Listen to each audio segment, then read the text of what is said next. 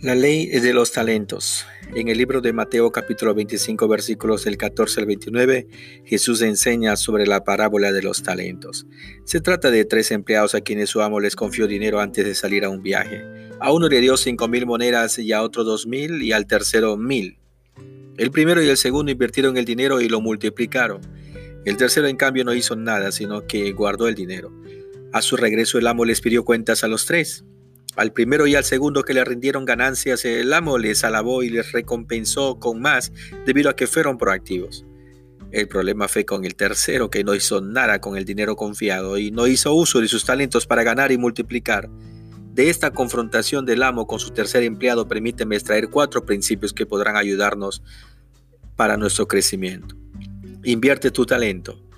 Por último, llegó el empleado que había recibido mil monedas y dijo, Señor, yo sabía que usted es un hombre muy exigente que pide hasta lo imposible. Por eso me dio miedo y escondí el dinero bajo tierra. Aquí lo devuelvo exactamente sus mil monedas. El Señor le respondió, eres un empleado malo y perezoso. Si sabías que soy muy exigente, ¿por qué no llevaste el dinero al banco? Así al volver yo recibiría el dinero que te di más los intereses. Jesús está mostrando aquí la importancia de invertir el talento. Los talentos se traducen como ideas, recursos, habilidades y capacidades. Dios no nos trajo a este mundo siendo inútiles o incapaces para producir. Al contrario, nos trajo para desarrollarnos y ser ricos. Mi esposa y yo somos padres de tres hermosos hijos y nos dimos cuenta de sus habilidades y talentos desde que eran muy pequeños.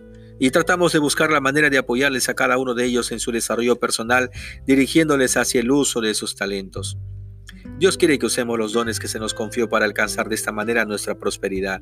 No se debe esperar vivir todos nuestros años dependiendo de los demás. Se debe forjar nuestro destino en base a la puesta en práctica de nuestras mejores ideas y emprendimientos.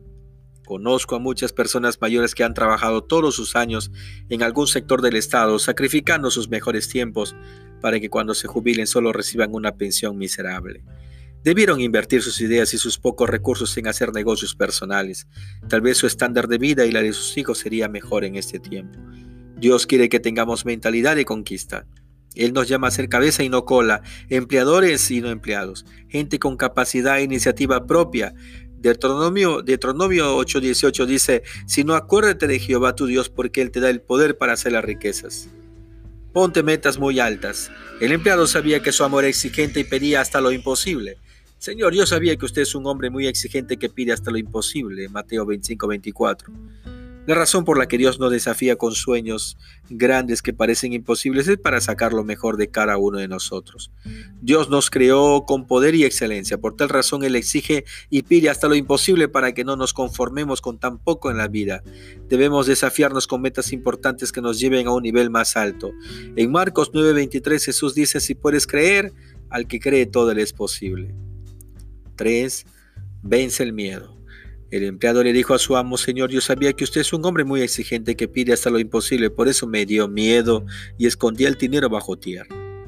El miedo puede paralizar cualquier inversión y por ende el desarrollo personal. Todo hombre que desea prosperar debe arriesgar, no se puede menos que eso. Hay que dar el paso con valor y coraje. Dios está con uno y lo respaldará. José 1.9 declara, mira que te mando que te esfuerces y seas valiente, no temas ni desmayes, porque Jehová tu Dios estará contigo en donde quiera que vayas. Renuncia a toda forma de pereza. El Señor le respondió, eres un empleado malo y perezoso. Existe la pereza física, pero también la mental. Muchos hombres en el mundo se han desarrollado tremendamente, no debido a su fuerza física, sino a su mente. Hicieron trabajar su creatividad y produjeron su propia riqueza, mientras que otros no aprovecharon de este recurso del alma. Cualquier forma de pereza no agrada a Dios. La Biblia enseña que cada noche debemos de pensar en lo que hemos hecho y evaluar.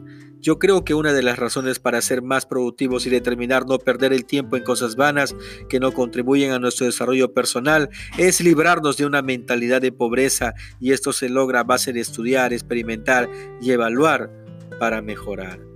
Proverbios 13, 4 dice, el alma del perezoso desea y nada alcanza, mas el alma de los diligentes será prosperada. Estás destinado al éxito.